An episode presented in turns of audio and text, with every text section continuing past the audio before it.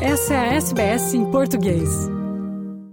E agora falemos do desporto em Portugal. Passada a confirmação de que o país será uma das sedes da Copa do Mundo de 2030, o governo português garantiu que não haverá novos estádios para o Mundial.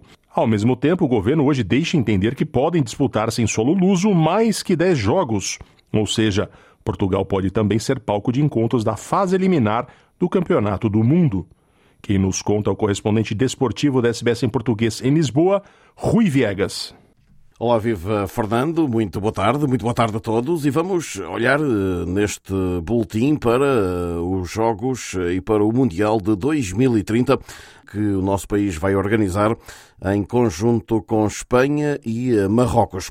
Nas suas últimas declarações públicas, o secretário de Estado da Tutela, ou seja, o secretário de Estado do Desporto, João Paulo Correia, garantiu que não haverá novos estádios construídos em Portugal para esse torneio FIFA de 2030 e disse ainda que a atribuição do eh, Mundial nessa data a Portugal, Espanha e Marrocos, eh, e ainda com uma passagem pelo Uruguai, Argentina e Paraguai, foi um processo feito com a maior transparência não tendo sofrido qualquer tipo de contestação, sublinhando que mais de 10 jogos eh, serão disputados em território nacional e não descarta que o país seja uma solução para as fases mais adiantadas do uh, torneio. Nunca esteve em cima da mesa construir um estádio novo para o Mundial 2030. Nunca esteve em cima da mesa. Não haverá a construção de novos estádios. Serão os três estádios portugueses que já construídos que cumprem os requisitos da FIFA. O Estádio da Luz, o Estádio de Alvalade e o Estádio de Aragão. E chegados aqui, a possibilidade de Portugal receber jogos, para além da fase de grupos,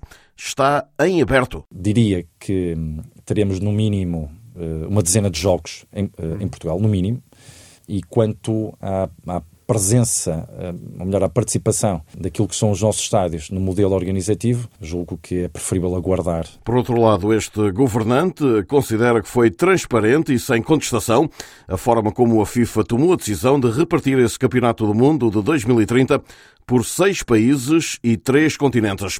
O tema acabou por ser eh, mais do que polémico, eh, também muito surpreendente. Acredito que eh, a FIFA aqui agiu de forma muito distinta do que tinha decidido no seu passado e decidiu com, com, de forma atempada, com transparência. O responsável do Executivo de Lisboa, pela pasta do desporto, anuncia ainda que a Ucrânia está definitivamente de fora da organização deste Mundial de 2030? Bom, a própria FIFA decidiu, no convite que fez, convidar Portugal, Espanha e Marrocos, não convidou a Federação Ucraniana.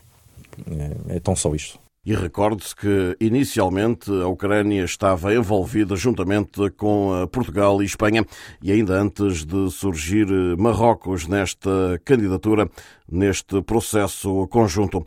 São estas, então, as últimas explicações eh, do governo português em relação ao Mundial de 2030.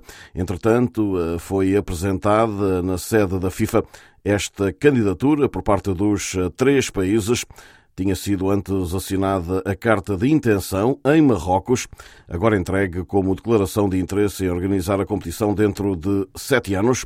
O documento foi entregue em mãos aos responsáveis da FIFA que vão acompanhar o processo de candidatura ao Mundial de 2030.